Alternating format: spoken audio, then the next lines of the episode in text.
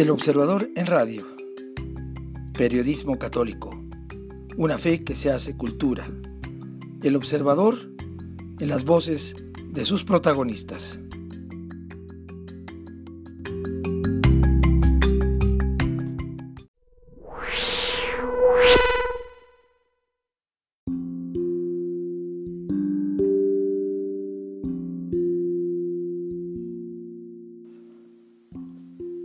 De camino, por el de la voz Jaime Septién.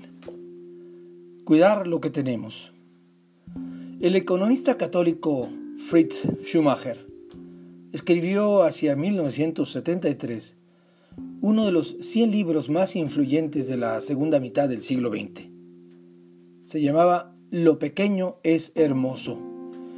Y en el subtítulo me parece que lleva totalmente la importancia de este trabajo un estudio de la economía como si la gente importara. En el título lleva la ironía. Nos han hecho creer dos cosas, que lo bueno es lo grandote y que el tener es más importante que el ser. Los sistemas económicos ponen el valor de las divisas por encima del valor de la persona. Y la publicidad nos lo recalca todos los días, ¿Cuánto necesitamos hoy para salir con soluciones prácticas de la pandemia, del confinamiento, de la crisis económica y sanitaria que ha producido en todo el planeta? Leer este libro, enseñarlo en las escuelas y universidades católicas, tenerlo a la mano antes de seguir confiando ciegamente en la tecnología, en la ciencia y en la riqueza que supuestamente producen. En todas las partes, dice Schumacher, la gente pregunta, ¿qué es lo que puedo hacer? La respuesta es tan simple como desconcertante. Nosotros, cada uno de nosotros, podemos trabajar para poner en orden nuestra casa.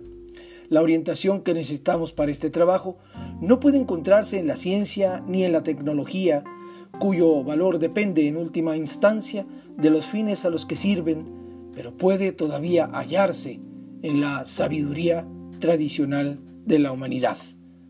Así concluye Schumacher su libro, un extenso estudio que sigue vigente después de casi 50 años y que nos muestra con todo el rigor que la manera más humana y cristiana de vivir en sociedad es sabiendo cada uno distinguir cuándo suficiente es suficiente.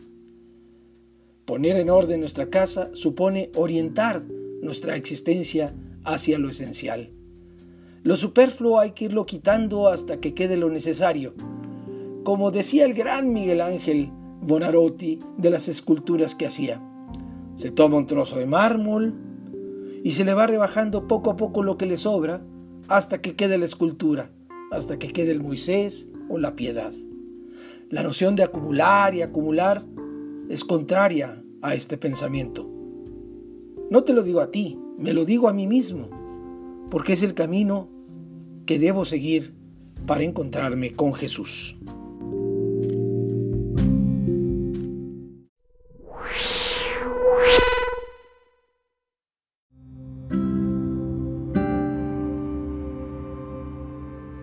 Casi nada es basura. Aprovechar lo que se tiene. El confinamiento a causa del COVID ya ha dejado sin trabajo formal o informal a 12.5 millones de personas en México y a unos 400 millones en el mundo. Además hay muchos otros que sin perder aún sus negocios o sus empleos han visto disminuir grandemente sus ingresos. En Deuteronomio 8, versículos del 2 al 5, se lee lo que pasó al pueblo hebreo. Acuérdate de todo el camino que Yahvé tu Dios te ha hecho andar durante estos 40 años en el desierto, para humillarte, probarte y conocer lo que había en tu corazón. Te humilló, te hizo pasar hambre, te dio a comer el maná que ni tú ni tus padres habíais conocido, para mostrarte que no solo de pan vive el hombre. No se gastó el vestido que llevabas a lo largo de esos cuarenta años. Date cuenta, pues, de que Yahvé tu Dios te corregía como un hombre corrige a su hijo. Toda crisis económica debe ser entendida, pues, por los cristianos como una purificación por los pecados o bien como una prueba a fin de salir fortalecidos en la fe. Como dijo San Pablo en Filipenses 4, versículo 12, sé lo que es vivir en la pobreza y en la abundancia. Aprendí a hacer frente a cualquier situación, a la saciedad y al hambre, a la abundancia y a la privación. La clave para sobrevivir en esta crisis ya la indicó Dios. No anden preocupados diciendo, ¿qué vamos a comer? ¿Qué vamos a beber? ¿Con qué vamos a vestirnos? Que por todas esas cosas se afanan los paganos, pero ustedes tienen un Padre Celestial que ya sabe que las necesitan. Busquen primero el reino de Dios y su justicia, y todas esas cosas les serán dadas por añadidura. Mateo capítulo 6, versículo del 31 al 36. Eso no significa mantenerse pasivos. Al contrario, cada uno debe hacer su parte, pero confiando en la ayuda del Señor. Si alguno no quiere trabajar, que tampoco coma, dice 2 de Tesalonicenses 3, versículo 10. Así como el hombre primitivo hubo de aprender sin la guía de antepasado alguno, aprovechar los recursos que tenía en torno suyo, este es tiempo de hacer lo mismo. Si bien ahora se cuenta con la ventaja de millones de experiencias compartidas en libros e Internet. Lo primero que hay que aprender es que casi nada es basura. Así como hay industrias que aprendieron a reciclar papel, latas, vidrio, plásticos, tetrapack y otros elementos considerados desperdicios, convirtiéndolos en cosas útiles, Hoy es tiempo de hacer lo mismo con los pocos o muchos recursos que se tenga en casa.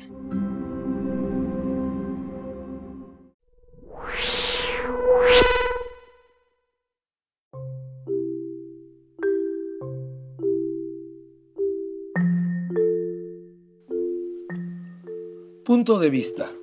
Dios tiene nombre, no es un número. Por el obispo emérito de Querétaro, Don Mario de Gasperín Gasperín. Todo lo que existe tiene nombre y si no lo tiene, se le impone uno. Nosotros recibimos un nombre que nos acompañará de por vida, que nos da identidad frente al otro, el otro también con nombre. Así surge el diálogo, la fraternidad, la comunidad. Para el pueblo hebreo, el nombre incluía el destino, la misión y el futuro de la persona. En la Biblia no hay nombres vacíos. Cuando Dios se presentó ante Moisés en la zarza ardiente como el Dios de Abraham, de Isaac y de Jacob, no le bastó. Le pidió su nombre propio para asegurar su protección. La respuesta misteriosa de Dios fue, yo soy el que soy. Moisés dirá al pueblo, el que es, me envió a ustedes, y quiere por fidelidad a su promesa ser el libertador de su pueblo esclavizado. Más tarde, al irlo acompañando por el desierto, se irá revelando como el Dios clemente y misericordioso, justo, verdadero y fiel. Dios accede a revelar su nombre a Moisés sin sujetarse a nadie más que a su amor y a su fidelidad. El Dios de Israel tiene un nombre insondable, impronunciable, soberano. Los israelitas solo le llaman el nombre. Nosotros, gracias a Jesucristo, conocemos su nombre, Padre. Yo les he manifestado su tu nombre, dijo Jesús ante sus discípulos, y San Pablo lo explicará al llamarlo Dios y Padre de nuestro Señor Jesucristo. Cuando Jesús nos enseñó la oración del Padre nuestro, al final incluye la súplica que nos libre del mal, del mal como efecto o del maligno como su causa. Ambas lecturas son legítimas, de los males que padecemos o del maligno como su origen. En oposición al Padre del cielo existe un poder maligno que nos induce al mal aquí en la tierra. La invocación al Padre excita la violencia del maligno, como lo hizo con Jesús, pero el Padre puede librarnos también sobre su identificación como fuerza colectiva, ideología, moda, mentalidad y su epígono histórico, es decir, el personaje que le representa hoy, gobernante, líder, dictador. A cada tiempo eclesial corresponde discernir el que tenga inteligencia que calcule, dice el vidente. La comunidad debe interpretar los símbolos y discernir los signos de los tiempos para asumir su responsabilidad ante los acontecimientos que vive. Nos referimos pues a esa bestia apocalíptica opositora a Dios, poderosa que llamamos anticristo. Lo apodamos así, pero no tiene nombre, solo tiene número 666. Su marca, su identidad no es nombre, sino número. En la interpretación bíblica, el número más que cantidad expresa cualidad. Aquí, el 666 significa la imperfección total. Después de tres intentos de alcanzar la perfección divina, termina en fracaso. La triple repetición del número 6 indica la oposición obstinada a Dios y sus blasfemias. Los justos, en cambio, disponen del tiempo de Dios, del séptimo día, el día del descanso perfecto de Dios, 777, que será también el nuestro, pues conoce nuestro nombre inscrito en el libro de la vida. El destino de los rebeldes será el número de la bestia, tatuado en su frente. Quien minimice el alcance de ser marcado con un número en su piel en reemplazo de su nombre que recuerde los campos de concentración y exterminio del régimen nazi, reflexionaba el cardenal Joseph Ratzinger hacia 1976. El anticristo no sabe de nombres, solo de números. Convierte a la persona en un número. Alterar los nombres y transformarlos en números es el método de control y dominio del anticristo.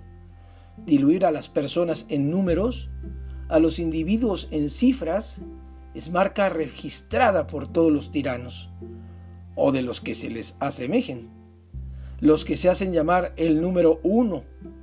Si miramos nuestro entorno, llamado cultura tecnológica, comprobamos que todos somos identificados por un número. Al nacer, en el fisco, en la credencial, en los bancos, en las fábricas, las estadísticas nos dan cada día el número de muertos, accidentados, homicidios, feminicidios, desplazados, indocumentados. La máquina cuenta, no nombra, porque importa la técnica, no las personas, hasta que desaparecemos anónimos, sin rezos ni caricias, en el hospital. ¿Quién impide ahora que bajo el imperio de la técnica y sus protocolos nuestro mundo recobre actualizados los campos de confinamiento y de exterminio? ¿No estamos ya numerados y confinados hasta en nuestro propio hogar? La pandemia puede servirnos de advertencia.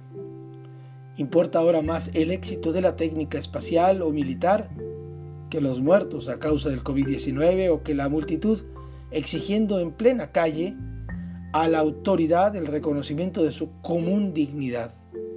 Si bajamos al detalle, no solo nos han borrado el nombre, sino desaparecido el rostro. Ya no tenemos rostro para sonreír, sino máscara para advertir.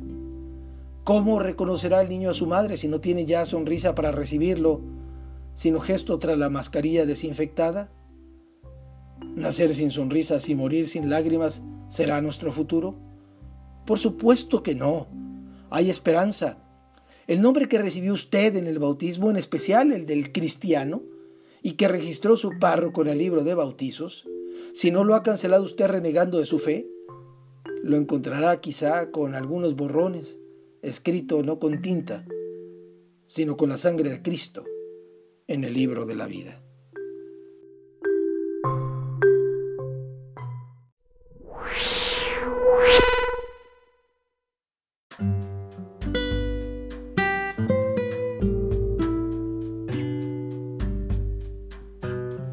Crecer espiritualmente por Rebeca Reinaud. Es necesario que crezcamos espiritualmente si no viene la inmoralidad. La oración no consiste solo en pedir cosas, sino en encontrarnos con Cristo para saber qué quiere de mí. Dios no es un genio a mis órdenes. Podemos decirle, Señor, dame las condiciones necesarias para cumplir tu querer.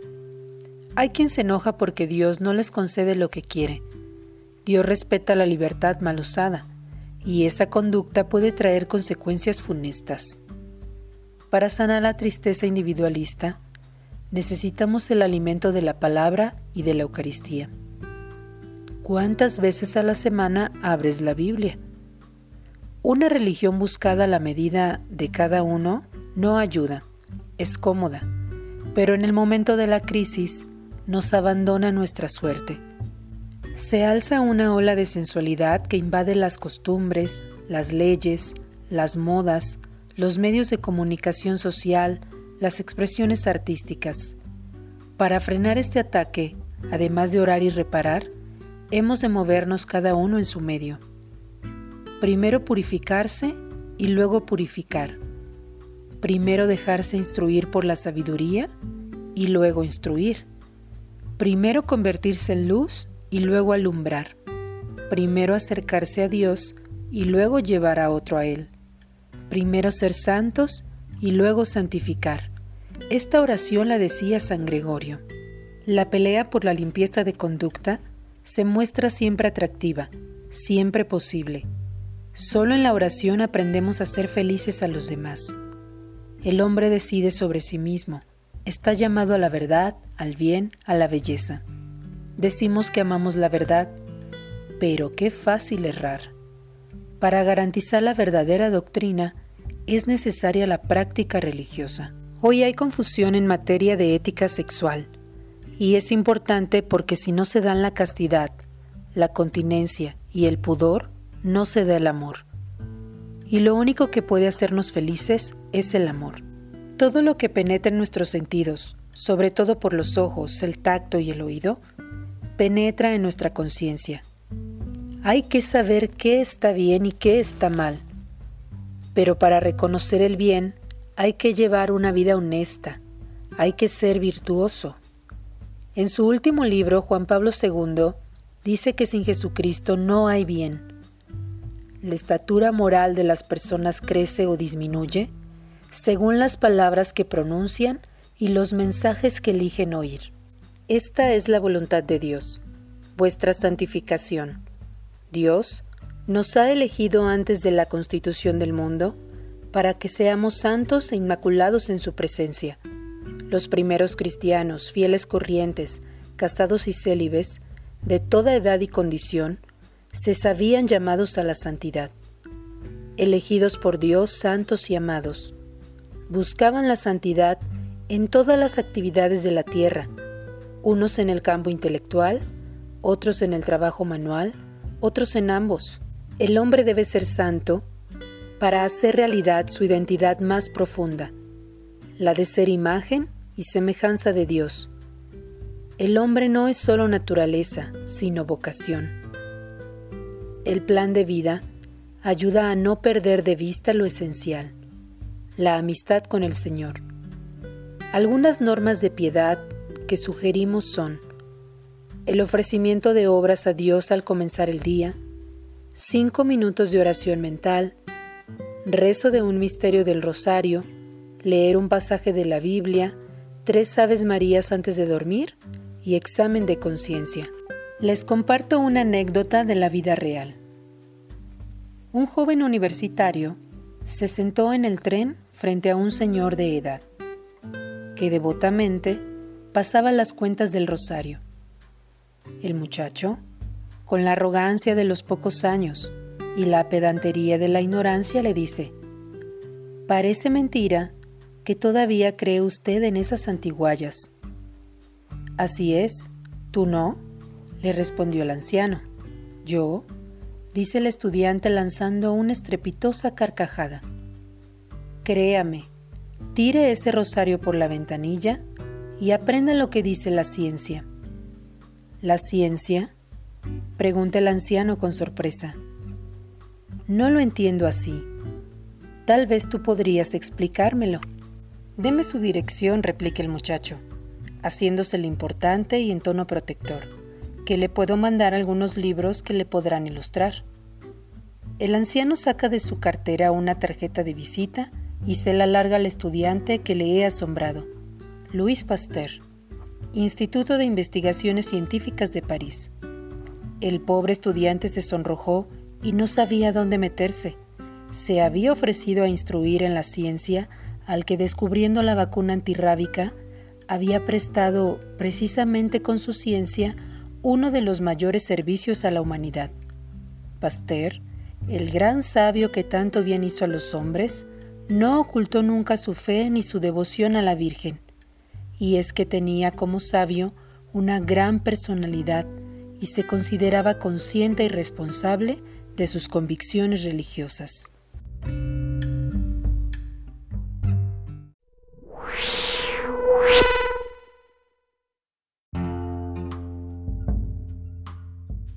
Estamos imbuidos en un mundo de contradicciones.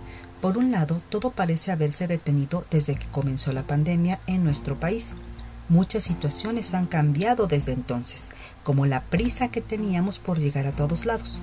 Ahora, con la restricción que tenemos para salir debido a las posibilidades de contagio, hemos tenido que prescindir de actividades usuales y cotidianas como ir a trabajar o a estudiar nos hemos visto obligados a bajar el ritmo de vida y mantenernos en resguardo en nuestra casa, concretando nuestras salidas para actividades indispensables como comprar comida y en algunos casos acudir a trabajar.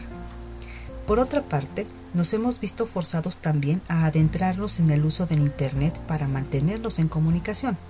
Muchos afortunados para continuar con su trabajo en casa los estudiantes de todos los niveles para concluir el ciclo escolar, situación sumamente difícil para las comunidades rurales y personas de escasos recursos. Sin embargo, para un elevado número de individuos ha significado dar un gran salto desde el escaso o nulo uso de las tecnologías hasta convertirse en usuarios habituales. Pero más allá de esta situación, que todos esperamos pase pronto, nos hemos dado cuenta de que extrañamos el contacto físico con la gente, querida o desconocida, lo cual se nota inmediatamente en el número de personas que comienzan a acudir a los sitios públicos que están abriendo poco a poco. Y aunque está restringido el acceso para algunas personas, cada día es más frecuente observar a familias enteras en la calle.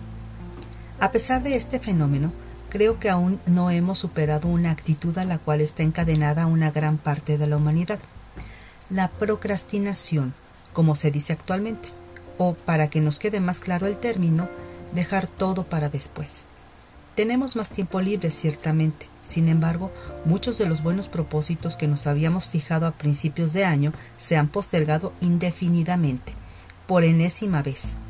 Creíamos que era por falta de tiempo que no podíamos cumplir con lo prometido, pero ahora que lo tenemos, nos hemos desengañado nosotros mismos. ¿Por qué nos cuesta tanto trabajo vencernos y actuar para combatir nuestros vicios o peor aún, para cumplir nuestros sueños y objetivos? Creo que puede ser porque no estamos acostumbrados a fijarnos metas. Imaginamos que la vida nos premiará con lo que merecemos, sin esfuerzo alguno, que quizá por intervención divina cambiarán las cosas y que obtendremos todo lo que anhelamos con solo desearlo. Y estamos tan convencidos de ello que preferimos dejar de pensar en lo que nos puede sacar de nuestra zona de confort y volver a soñar despiertos, aunque muy en el fondo sabemos que la única manera de obtener lo que queremos será con mucho esfuerzo y tenacidad.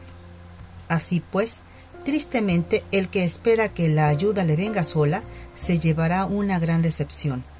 De la misma manera, si dejamos para después hasta lo más importante, pronto se nos irá la vida y cuando volteemos para echar un vistazo hacia atrás, lo único que podremos ver será una vida desperdiciada, relaciones olvidadas y compromisos echados a la basura por desidia.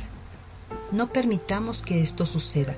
Fijémonos metas, organicemos nuestro tiempo, cumplamos nuestros compromisos, cultivemos nuestras relaciones interpersonales y pongamos a trabajar los dones que poseemos para mejorar nuestra vida cada vez más. Recordemos que todo lo que hagamos o dejemos de hacer marcará nuestro camino y dejará huella en todos los que conviven con nosotros, sobre todo los más pequeños para quienes somos ejemplo a seguir. Que tengan una excelente semana.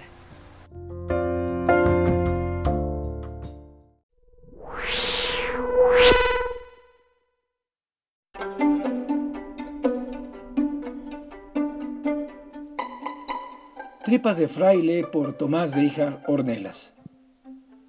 El artículo de hoy se llama Abrazar a nuestro pueblo en su dolor y tiene el epígrafe de Chesterton que dice, tener derecho a hacer algo no es lo mismo que estar en lo correcto al hacerlo. El mensaje al pueblo de México cuyo nombre adopta esta columna, es decir, abrazar a nuestro pueblo en su dolor, Lo firmó e hizo público la Conferencia del Episcopado Mexicano este 29 de junio del 2020 en el marco de la solemnidad de los santos apóstoles Pedro y Pablo. Lo firma el Pleno del Consejo de la Presidencia de la SEM con el arzobispo de Monterrey, don Rogelio Cabrera, a la cabeza, y consta de poco más de cuatro páginas y 28 párrafos divididos en seis apartados que comienzan todos con la palabra abrazamos. A estos destinatarios, a nuestros hermanos enfermos y vulnerables, a nuestros hermanos pobres y desamparados, abrazamos a nuestros hermanos que sufren a causa de la violencia, abrazamos una profunda cultura democrática y la auténtica promoción del bien común, abrazamos a la comunidad educativa y a todo el pueblo de Dios. Es un documento claro y propositivo, doliente y esperanzador que analizaremos en dos colaboraciones. En esta, la primera de dos partes, subrayemos a modo de divisa la intención del comunicado, invitarnos a todos a la unidad como remedio a los efectos perniciosos de la pandemia ocasionada al mundo por el COVID-19 y para conseguirla, estas sugerencias. A las autoridades civiles proporcionar información sólida y transparente sobre la extensión del contagio y su evolución, así como del número de muertes que causa con el propósito de asegurar tanto el derecho a la información como certidumbre al pueblo. A la fragilidad del sistema de salud apuntalar el papel insustituible de la familia y su capacidad extraordinaria para proporcionar cuidados a los enfermos y a los más vulnerables.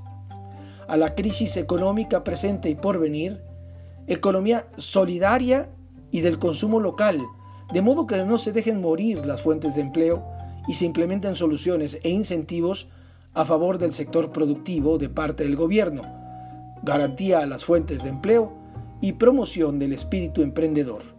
También respaldo inmediato a los que tienen muy poco o no tienen nada. Con una dosis de ironía, los obispos recuerdan eh, que en este marco la violencia es la única que no está en cuarentena. Antes bien, engorda su estela de muerte e inhumanidad, pues solo en el primer semestre del año van ya 14.000 asesinatos. Increpa al Estado para que dé seguridad para los ciudadanos y castigo a los culpables de la violencia y del crimen organizado sin hacer excepciones en la aplicación del Estado de Derecho, toda vez que la corrupción y la impunidad siguen siendo los rieles por los cuales se desliza esta locomotora de la muerte, pero también sugiere un remedio a tantas dolencias, la reconciliación promovida desde la familia y la empatía y compasión, especialmente con los más pobres y vulnerables, con los que están perdiendo todo, con quienes sufren la enfermedad o la muerte de un familiar. Un tiempo, pues, para dar menos que para recibir continuará la próxima semana.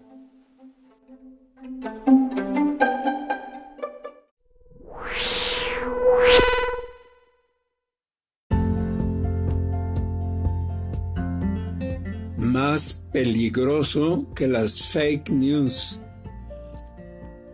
Ocultar y censurar información también produce daño en la sociedad. Por el padre Fernando Pascual. Las alarmas sobre las fake news tienen una sana justificación. Hay que avisar a la gente del peligro de ser engañados por lo que parece una noticia y solo es algo falso, manipulado, incluso calumnioso y dañino. Pero hay otro fenómeno que puede ser más peligroso que las fake news. ¿De qué se trata? De la opción de particulares o de grupos o de medios informativos o de gobiernos de silenciar ciertos temas y dar solo espacio a otros. Eso ocurre, por ejemplo, cuando un día sí y otro también se habla de una importante decisión bancaria mientras se silencia por completo todo lo que se refiera a un préstamo otorgado al Estado que implica enormes peligros a largo plazo.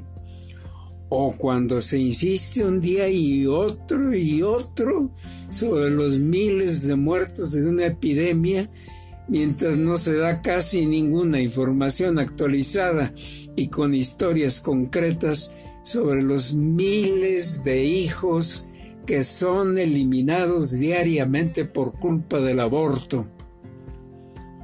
O cuando se recoge la opinión de un personaje más o menos relevante sobre un tema social, mientras se margina sistemáticamente a quienes critiquen la opinión de ese personaje con argumentos que, como mínimo, merecerían ser escuchados aunque no sean compartidos. Ya en diversas ocasiones se ha señalado que la prensa tiene un, un, poder sorprendentemente eficaz, el poder de ocultar. Ese poder, empleado desde actitudes de odio, desde ideologías destructivas, desde intereses egoístas, desde proyectos de ingeniería social, puede dañar enormemente a la gente, especialmente cuando algunos sufren injusticias sistemáticamente escondidas en los medios informativos. Por eso, mientras crece la preocupación por las fake news y se busca formar a la gente para que pueda defenderse ante engaños y manipulaciones que se difunden rápidamente gracias a Internet, también hay que avisar a la sociedad del grave daño que se produce cuando algunos censuran y ocultan hechos y puntos de vista que merecen ser conocidos por el gran público para promover un auténtico y bien informado debate sobre temas fundamentales.